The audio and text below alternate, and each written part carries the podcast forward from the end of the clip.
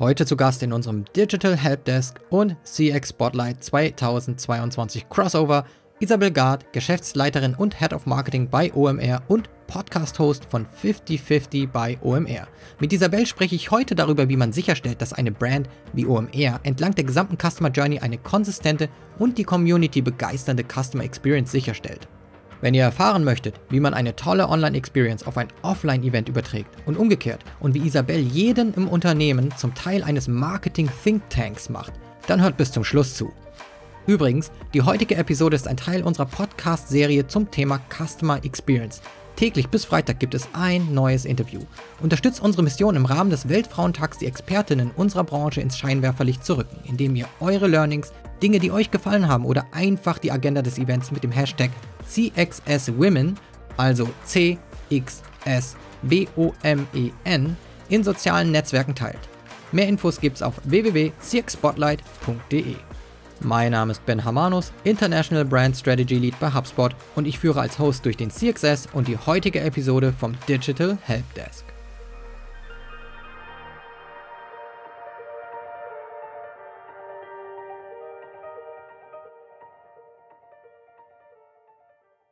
Hi Isa, schön, dass du beim CX Spotlight dabei bist. Herzlich willkommen. Hey Ben, ich freue mich, dass ich da sein darf. Wir sprechen heute über die OMR und die OMR bietet ja kostenfreien und kostenpflichtigen Content über sehr, sehr, sehr viele Kanäle an, in sehr vielen verschiedenen Formaten. Ihr habt Podcasts, das ist kein Geheimnis. Darunter ist auch der 50-50 bei OMR Podcast mit dir und Kira Schubert. Über den haben wir ja schon mal in einem anderen, äh, in einer anderen Episode gesprochen, mhm. hier im mhm. Podcast. Und ihr habt aber auch das Blog, Reports, ähm, euer Label OMR Originals mit Dokumentationen und natürlich auch das berühmte OMR Festival. Und das findet ja jetzt im Mai auch wieder nach einer dreijährigen Pause statt. Da freue ich mich sehr drüber. Ja, wir uns auch. Wir sind schon alle sehr aufgeregt, wie das im Mai wird. Sehr schön. Ich freue mich. Und dann hätten wir auch mal vielleicht die Gelegenheit, uns persönlich zu sehen. Das ist ja bisher auch nur virtuell möglich gewesen. Ich hoffe, dazu kommt's. Ja, ich auch. Das würde mich sehr freuen auf das ein oder andere Feierabendbier. Sehr schön. Das geht ja auf der OMR immer ganz gut. Ich möchte mit dir heute darüber sprechen, wie ihr als OMR es hinbekommt, entlang der gesamten Customer Journey eine konsistente, herausragende Customer Experience hinzubekommen. Und ja, so auch sicherzustellen, dass sich euer Flywheel immer schneller und schneller dreht, weil die Leute einfach so ein bisschen bei euch wissen, was sie eigentlich auch erwartet. Ne? Wenn man ein OMR-Produkt benutzt, dann ist das OMR. Und vielleicht halten wir mit dir erstmal fest, was macht denn überhaupt so aus deiner Perspektive die OMR-Brand aus? Aus meiner Sicht macht die OMR-Brand aus, dass alle Produkte sehr konsistent in ihrem Auftreten sind, dass sie immer diesen bestimmten Vibe und Emotionen mitbringen. Ähm, auch unser Report, der sich, sage ich mal, rund um Facebook-Advertising dreht, was sich jetzt erstmal nach einem sehr trockenen Thema anhört. Aber wir schaffen es, den Leuten anhand von Best Practices, anhand von guten Beispielen und auch der Art und Weise, wie wir Design einsetzen und wie wir unsere Sprache benutzen, Themen näher zu bringen. Und das macht die OMR-Brand als ersten Punkt aus. Dann haben wir eine einheitliche Sprache. Das heißt, jeder, der neu bei uns anfängt, der weiß, auf was zu achten ist, wenn man Texte schreibt, wenn man Caption schreibt, ähm, wenn man zum Beispiel mit der Community interagiert. Und du hast schon gesagt, wir haben den Flywheel-Ansatz. Das heißt, unsere Produkte profitieren auch voneinander und wir können extreme Synergien schaffen dadurch, dass wir so eine Produktvielfalt haben, die alle voneinander profitieren. Und das ist natürlich sehr viel Aufwand in der Kommunikation, ähm, aber der Aspekt ist uns sehr, sehr wichtig. Und ich glaube, ein weiterer Punkt ist, dass alle Mitarbeitenden unsere OMR-DNA spüren und verinnerlicht haben und das auch total ausstrahlen und sich das natürlich auch auf unsere Produkte überträgt und dementsprechend auch die OMR-Brand ausmacht. Also ein, glaube ich, ganz wichtiger Punkt war gerade, Branding fängt auch schon beim Recruitment an. Also man holt sich wahrscheinlich die Menschen mit dem Mindset, mit der Einstellung, mit dem, dass ihnen die Sprache gefällt, die gesamte Brand auch mit ins Team. Und das ist wahrscheinlich schon die beste Voraussetzung dafür, konsistent zu bleiben. Ja, total. Und ich glaube, man unterschätzt auch, was das für einen Impact auf eine Brand haben kann, wenn alle diese Brand lieben, damit es auch einfach so eine Love-Brand wird, die aufgeladen ist mit Emotionen.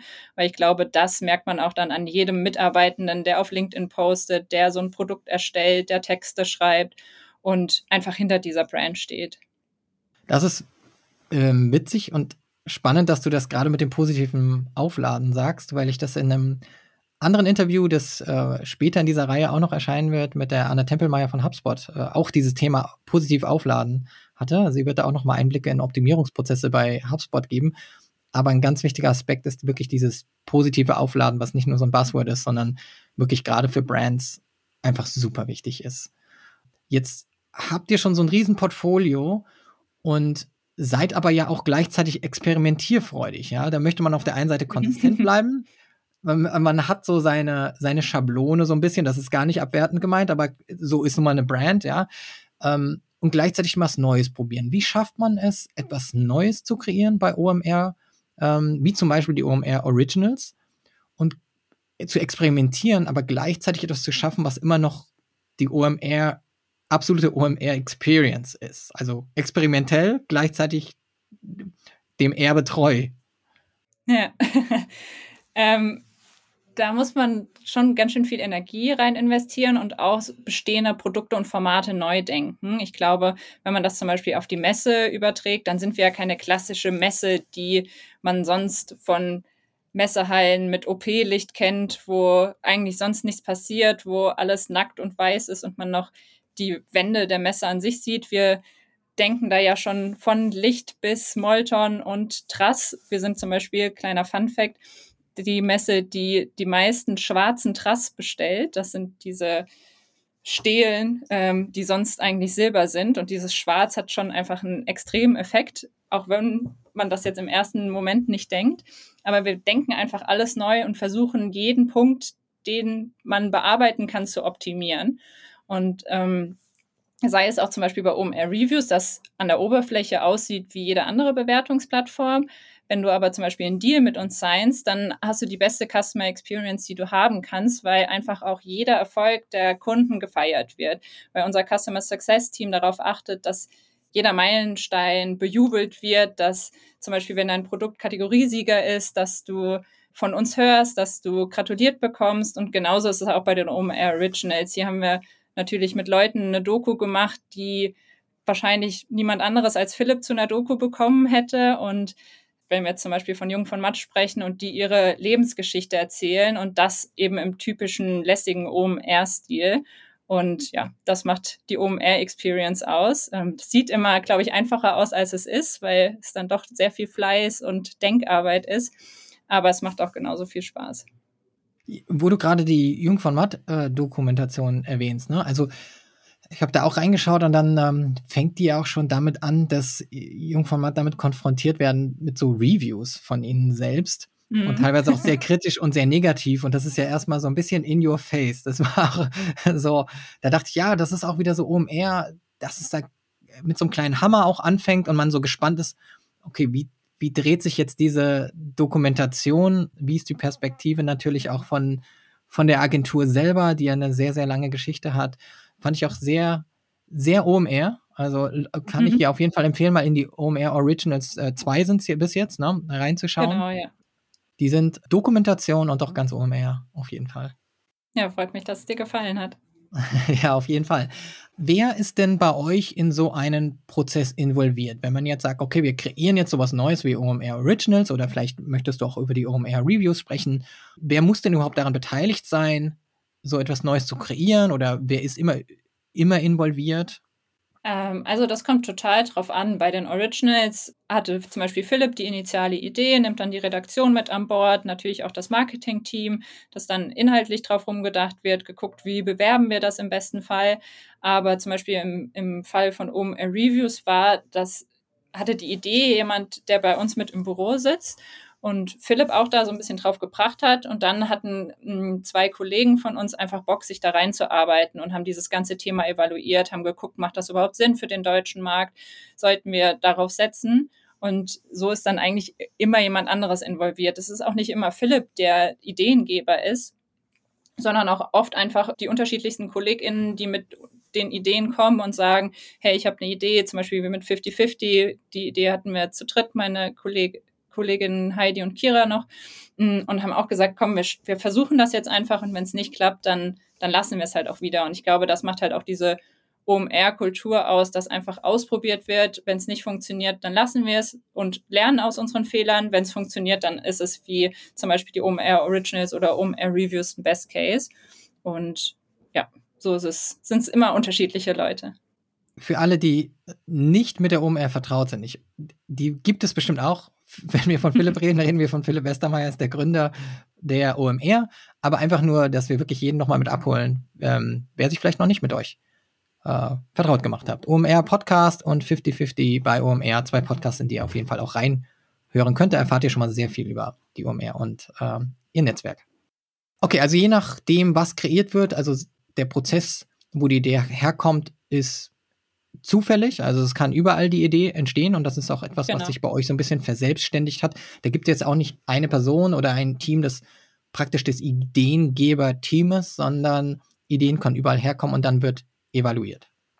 Genau, und ich sage es jetzt auch mal, also es kann auch der Praktikant sein, ähm, das ist äh, ganz egal bei uns und ich glaube, das ist ja auch das, was OMR am Ende ausmacht, dass jeder für seine Ideen gefeiert wird und dass nicht nur Ideen, die auf oberen Ebenen entstehen, durchgesetzt werden. Zum Beispiel nimmt man oben R19 diesen riesen Crumpy Cat Banner. Ähm, für alle, die nicht auf dem Festival waren, da haben wir eine ganze Messehalle, ich weiß nicht, wie viel 100 Quadratmeter es waren, ähm, mit einer Crumpy Cat überzogen und der Banner war Welcome to OMR 19, I hate it. Und man hatte dann diese Crumpy Crumpy Cat natürlich drauf. Und das war auch ein Kollege von mir, der spät nachts mit dieser Idee um die Ecke kam und meinte, denkt ihr nicht, das könnte was werden und viel fotografiert werden.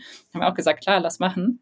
Und so entsteht das dann einfach. Und das ist eigentlich so schön, dass alle diesen Ideenprozess schon in ihre DNA aufgenommen haben und da einfach mal fragen, man brainstormt dann und guckt, passt das gerade oder eben nicht.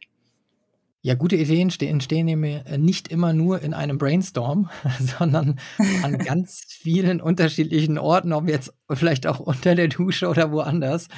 Aber es ist eben nicht so, dass es immer hilfreich ist zu sagen, komm, wir setzen uns jetzt zusammen und entwickeln ja. nur Ideen. Das finde ich, kann auch immer gut funktionieren, wenn man schon irgendwie was hat, was man, wie du schon gesagt hast, man kommt mit so einer Idee wie jetzt die Reviews und dann überlegt man und setzt sich zusammen, aber ähm, so Grundideen können manchmal ganz woanders entstehen und aufgeschnappt werden.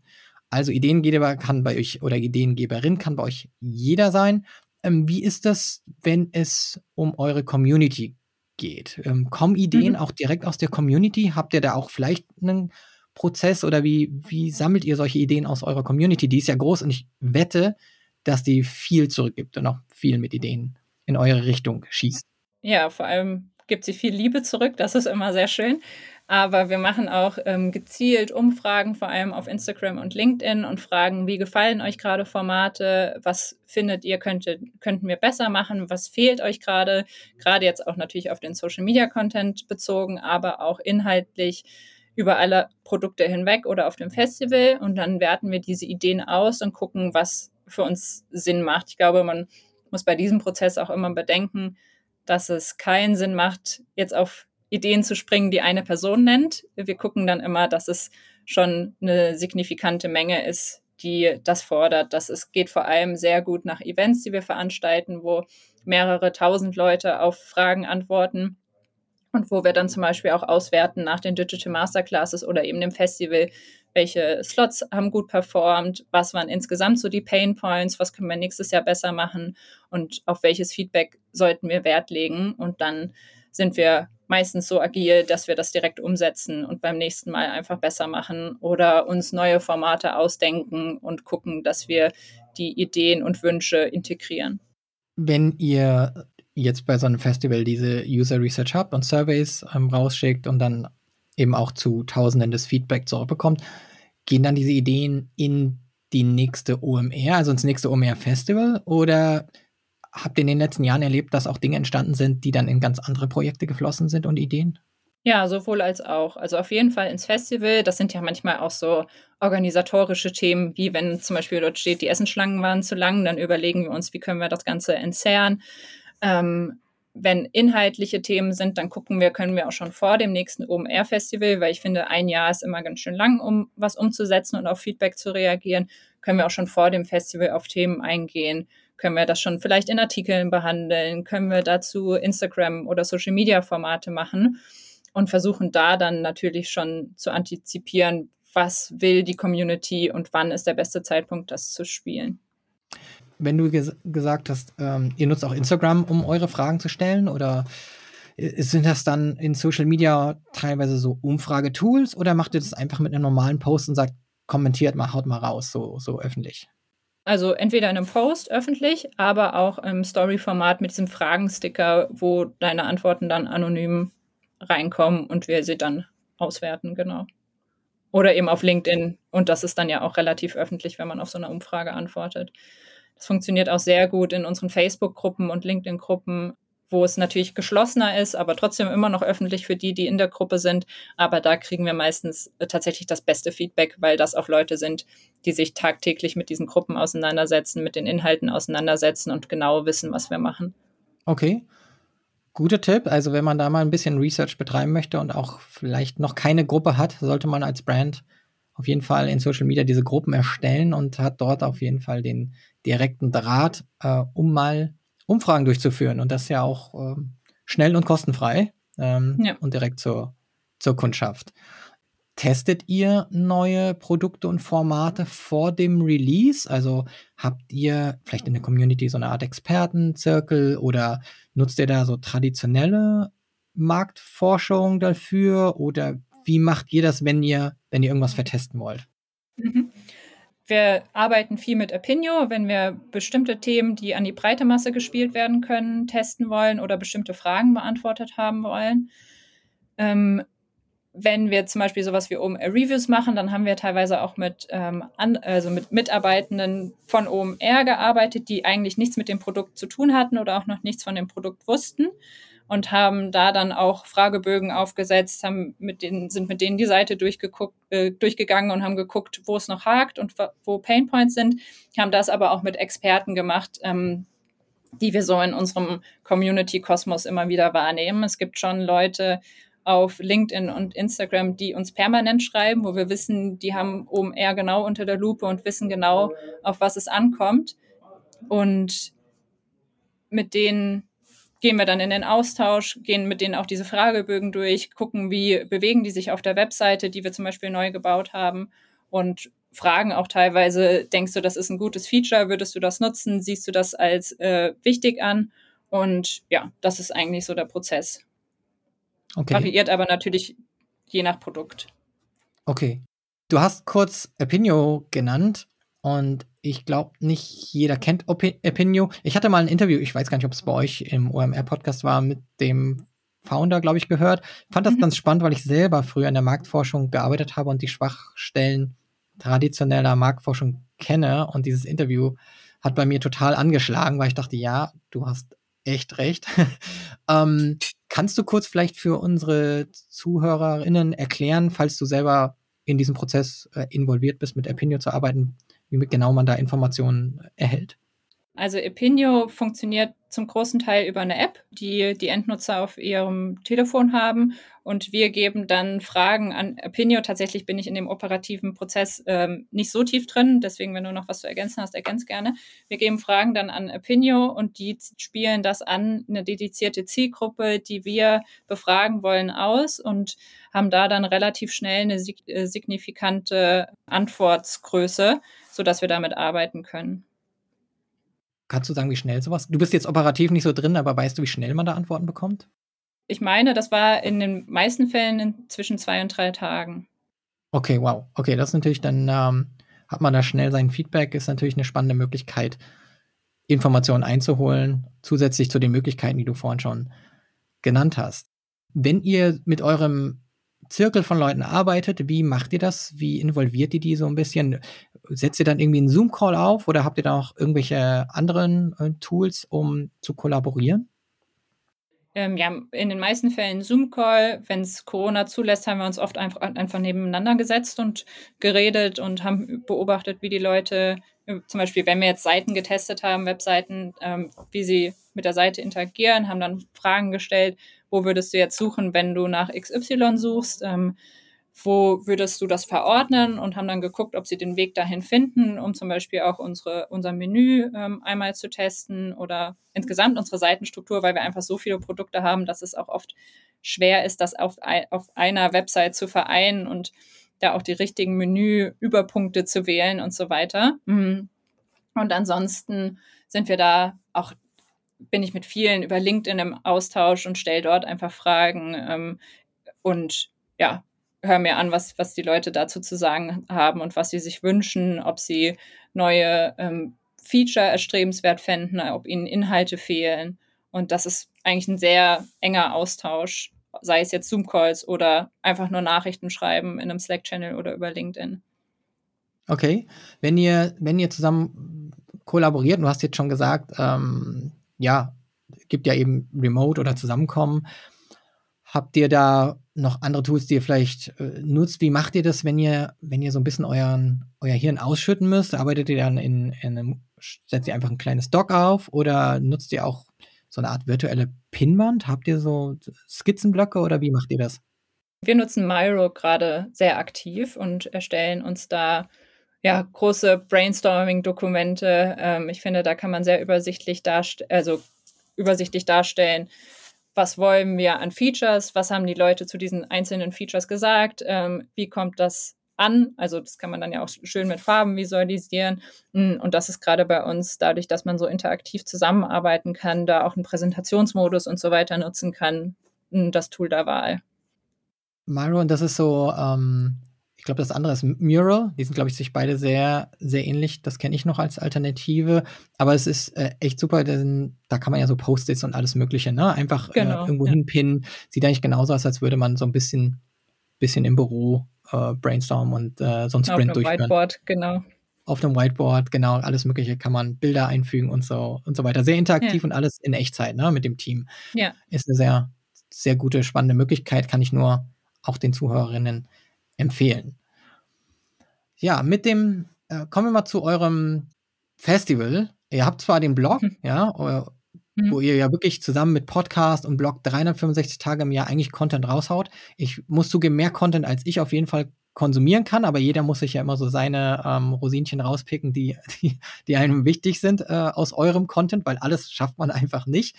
Ähm, ihr überrascht ja immer wieder mit tollen Gästen, mit tollen Ideen. Ich muss sagen, ich bin, ähm, bin jetzt nicht unbedingt ein Fan von Uli Hoeneß. Aber als er dann bei euch im Podcast war, da musste ich auf jeden Fall trotzdem die Episode hören, weil ich so spannend fand, dass ihr Uli Hoeneß zu euch reingeholt habt vom FC Bayern.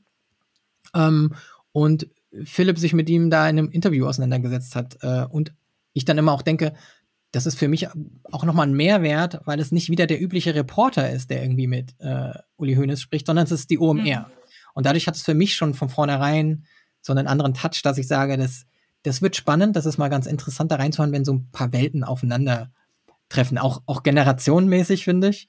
Ähm, wie macht ihr das mit eurem Event? Ich denke, auch jetzt an das neue OMR-Festival sind die Erwartungen wieder sehr hoch. Meine sind es, sage ich ganz ehrlich. No pressure. Aber wie, wie schafft ihr das ähm, oder wie überlegt ihr euch, dass ihr diese Online-Experience, die jetzt aufgebaut hat in den letzten zwei, drei Jahren, auch bedingt durch Corona eben sehr viel offline, wieder auf das Offline-Event zu übertragen? Am Ende sind wir mit der Offline-Experience groß geworden und es gab am Anfang die Konferenz und dann sind diese ganzen Formate drumherum entstanden, die Artikel, die Podcasts und so weiter.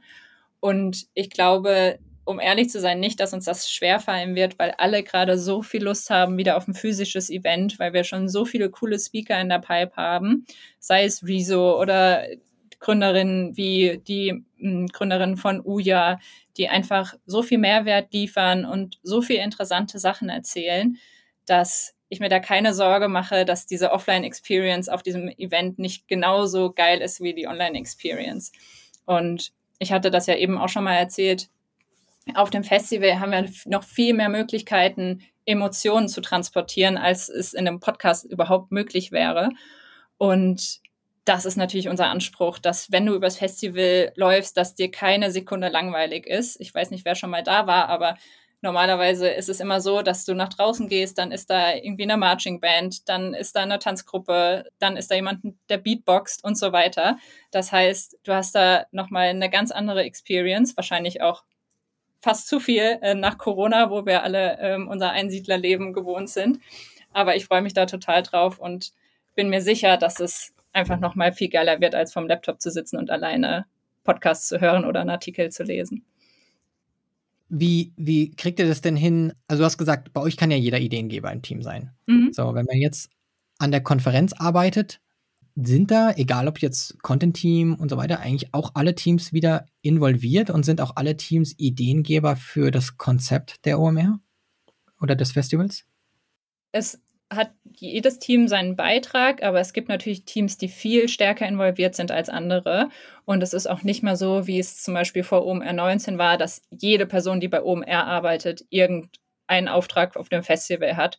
Zum Beispiel unser Podcast-Team ist inzwischen so groß, dass da natürlich Leute dabei sind, die auf dem Festival am Ende gar nichts zu tun haben, die auch ihren Job nebenbei noch machen müssen. Und Natürlich gibt es, wir werden, so wie es aussieht, auch eine OMR-Halle haben, wo jedes Produkt einmal repräsentiert ist. Das heißt, Education, OMR-Jobs, OMR-Podcasts, OMR-Reviews sind dort alle in einer gewissen Weise ähm, präsent. Aber diese Teams arbeiten jetzt einzeln nicht mit an dem Gesamtkonzept OMR Festival. Das ist hauptsächlich unser Event- und Festival-Team, die die ganze Produktion machen, die sich überlegen, wie sieht das Ganze aus, wo findet was statt, welche Speaker kommen wann wohin. Ähm, und unsere Redaktion, die die Speaker überhaupt akquiriert, die sind für die Zusammensetzung der Bühnen ähm, verantwortlich. Das heißt, wir haben inzwischen fünf Bühnen, sechs Bühnen, die kuratiert werden müssen. Und da sind natürlich von Anfang an die Überlegungen, wen haben wir wann wo, was macht wo am meisten Sinn.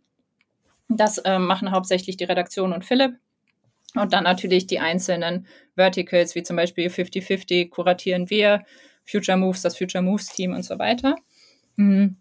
Und dann sind wir im Marketing-Team, haben wir noch ein Meeting, das, das findet immer freitags statt. Das ist eins meiner Lieblingsmeetings vor dem Festival, das heißt Marketing Brains.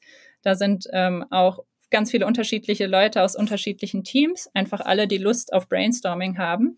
Und da überlegen wir uns solche Sachen wie zum Beispiel die Grumpy Cat Wall oder welche Plakate wollen wir drucken, was sind sonst Aktivitäten vor oder auf dem Festival, die wir starten wollen. Also alles, was so ein bisschen mehr Kreativität erfordert als das Daily Business, damit wir da einfach kontinuierlich Ideen entwickeln und auch in diesem Flow bleiben, weil das ja einfach nicht so einfach ist, wenn man alleine sitzt und überlegt, was kann ich mal Großes machen. Und das ist echt ein ganz toller Termin, weil da auch Leute dabei sind, die mit denen ich sonst fast gar nichts zu tun habe, die dann vor Kreativität sprudeln und ihre Ideen raushauen. Und ja, so, so sind wir da aufgestellt. Also Marketing Brains heißt, es ruft ein paar Leute zusammen, die einfach wirklich einfach Lust haben, Ideen zu geben fürs mhm. Marketing. Ich könnte aber zum Beispiel aus dem Sales-Team kommen oder könnte aus dem Kundenservice kommen oder ist das wirklich Genau, wenn offen? du Lust hast. Ja, es ist komplett offen. Wir sind inzwischen echt eine bunte Runde. Ähm, das Marketing-Team ist da voll vertreten, weil die dir natürlich auch die meisten ähm, Aufgaben mitbringen. Also sagen, wir haben jetzt eine Plakatkampagne, die designt werden muss oder wo wir erstmal ein Konzept brauchen. Ich habe die und die Idee, was haltet ihr davon? Und meistens brauchst du dann so drei, vier Minuten, alle überlegen, dann fängt einer an und dann geht der kreative Prozess los. Und das sind ganz unterschiedliche Sachen. Jetzt mussten wir letztens überlegen, dass wir eine ganze Wand von, ich weiß gar nicht, 20 Meter Höhe mit einem bestimmten, natürlich oft fotografierbaren Fo äh, Fotomuster bedrucken hier in Hamburg. Ähm, werde ich teilen, sobald äh, das steht. Und ja, das ist, sind einfach sehr coole, sehr coole Runden, wo man sehr viel überlegt und wo man diesen kreativen Prozess sehr wertschätzen weiß. Und das ist freitags natürlich nochmal umso besser, wenn man da so ein Meeting hat, wo man einfach frei reden kann und sprudeln kann.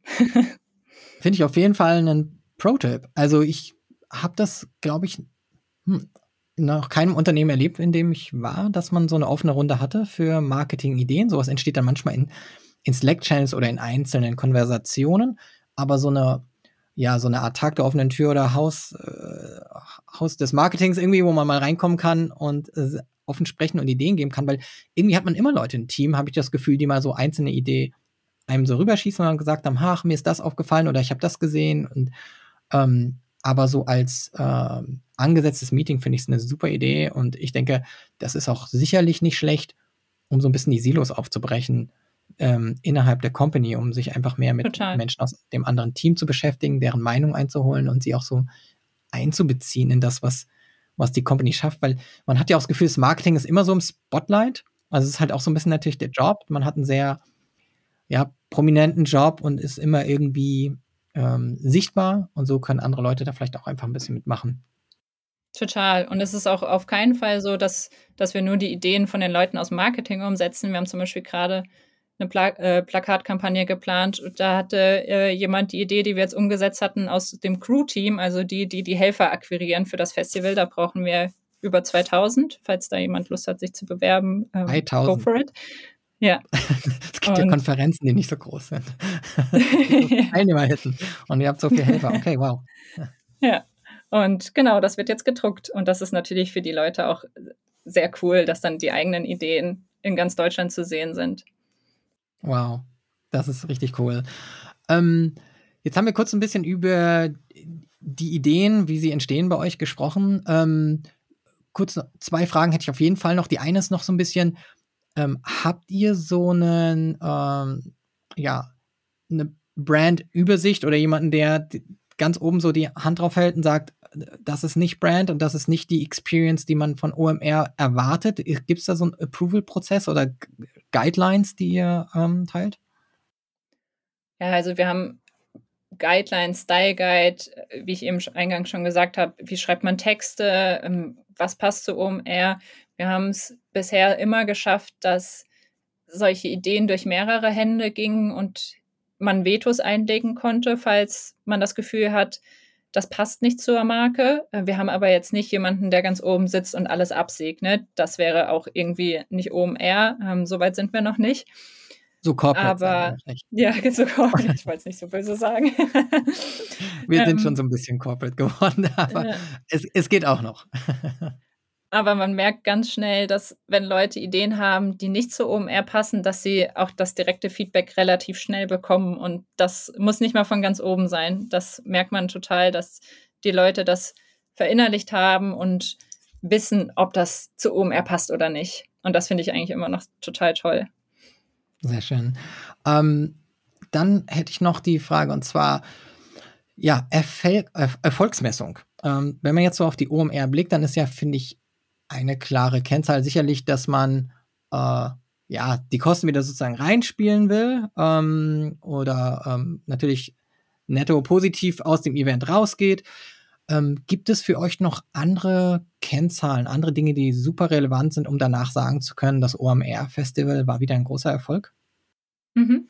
Ähm, auf jeden Fall die Overall Experience. Man merkt während der zwei Tage schon total, auch gerade weil ich das Community Management betreue, läuft alles oder läuft es nicht. Da sieht man schon sehr schnell, was sind die Pain Points und wo ist, wo ist noch Verbesserungspotenzial. Das hatten wir zum Beispiel OMR 19 gar nicht. Ähm, das war ein ganz komisches Gefühl, weil auch das ganze Community Management gesagt hat, boah, uns ist fast langweilig, äh, es kommt gar nichts rein. Das war zum Beispiel OMR 18 ein bisschen anders. Da hatten wir lange Toiletten, Toilettenschlangen, lange Essensschlangen und ab und zu vielleicht auch mal ein bisschen zu volle Mülleimer. Und das haben wir OMR 19 alles schon ausgemerzt. Das heißt, wir hatten echt nur positives Feedback im Community Management und da kann man echt sehr schnell sehen, ob das läuft oder nicht. Natürlich lernen die Leute auch über die Jahre, dass man vielleicht mal anstehen muss, wenn die Halle voll ist, wenn der Special Act auftritt und so weiter. Und wenn aber die Pain Points vorher sehr gering sind, dann beschwert man sich auch nicht darüber. Wenn sich das alles aber über den Tag anstaut, dann beschwert man sich auch, weil ich mal fünf Minuten warten muss. Und das hatten wir zum Beispiel OMR 19 überhaupt nicht. Und das ist mein Ziel jetzt auch für OMR 22, dass wir so wenig Kritik wie möglich über das Community Management ähm, bekommen, also über die Nachrichten auf Instagram, LinkedIn, Facebook und Twitter. Hm, dann natürlich das Feedback zu den einzelnen Slots, seien es Masterclasses, Stage-Slots, ähm, die Konferenz und so weiter. Da haben wir es ähm, im letzten Mal, beim letzten Mal so gemacht, dass wenn man zum Beispiel ein Stage-Slot favorisiert hatte, dass man danach eine Push-Nachricht in der App bekommt und die Möglichkeit hatte, Feedback zu geben. Ähm, 0 bis 10 Sterne, dass wir ein MPS auswerten konnten. Mm, da ist es natürlich auch wichtig, dass da möglichst viele Slots positiv bewertet sind und dass niemand sagt, das sei jetzt zum Beispiel eine Sales-Veranstaltung, wenn er eine Masterclass besucht. Das ist unser Anspruch. Und dann natürlich, wie voll ist das Festival overall? Wie viele Leute sind gleichzeitig in den Hallen? Ähm, wie viele Leute kommen an den einzelnen Tagen? Ja, das sind, das sind auch so die Kennzahlen, die wir uns angucken und wo wir sagen, wenn das alles gut aussieht, dann war es auf jeden Fall ein Erfolg. Und im Nachhinein dann natürlich auch PR. Wie wird über das Festival geschrieben? Was ist so die allgemeine Meinung? Und das merkt man dann ja relativ schnell in den ein, zwei Tagen danach. Ja, also ich merke ähm, zusätzlich natürlich dazu, dass äh, gewisse Kennzahlen stimmen müssen, was, äh, denke ich mal, zum Beispiel dazu gehört, dass so ein äh, Festival auch die Kosten wieder reinspielt, natürlich mit euren Partnern, ähm, zählt ganz viel Experience, ähm, um natürlich wieder, und ich glaube, das hatten wir eingangs besprochen, die Marke positiv aufzuladen.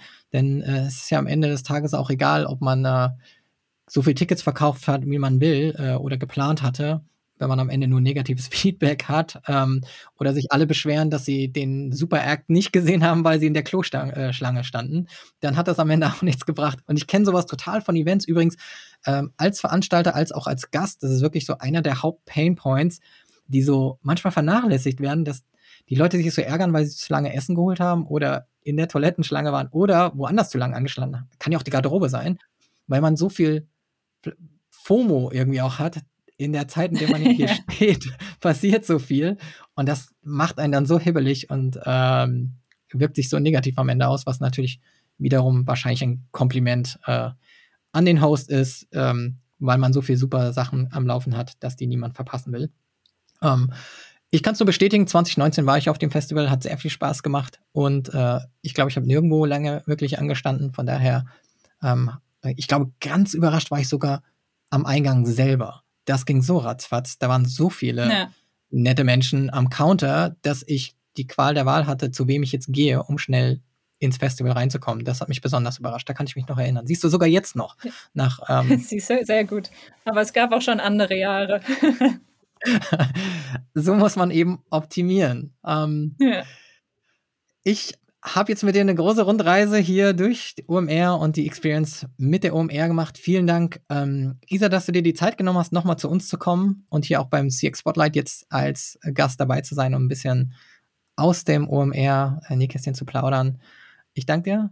Ich freue mich aufs OMR Festival. Ich werde natürlich alle Links äh, in die Shownotes reinhauen, wenn ihr mich treffen wollt, wenn ihr Isa treffen wollt und viele andere tolle Menschen aus der Digitalbranche, dann kommt doch gerne zum OMR Festival.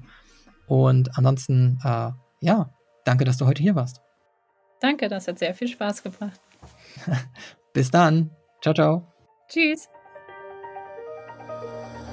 Aufgepasst, morgen ist der Weltfrauentag vorbei, aber bei uns geht es mit Victoria Engelhardt, Gründerin und CEO von Kelea, weiter. Kelea ist eine Schwangerschafts-App, die Schwangerschaftsworkouts, Yogakurse, aber auch einen Online-Geburtsvorbereitungskurs für Männer anbietet. Hört unbedingt rein, wenn ihr wissen wollt, wieso es so wichtig ist, dass Frauen involviert sind, wenn Produkte für Frauen designt und vermarktet werden. Wenn ihr unser jährliches Event passend zum Weltfrauentag unterstützen möchtet, dann rückt mit uns die Customer Experience Expertin unserer Branche ins virtuelle Scheinwerferlicht und erzählt eurem Netzwerk davon. Auf Twitter, auf LinkedIn, wo ihr unterwegs seid. Nutzt das Hashtag CXSWomen, also C-X-S-W-O-M-E-N. Taggt mich, taggt unsere fantastischen Referentinnen und auch gerne HubSpot. Dann sehen wir eure Posts und lernen von euch, was euch gefallen hat oder was wir verbessern können. Das war's für heute und wir hören uns morgen wieder.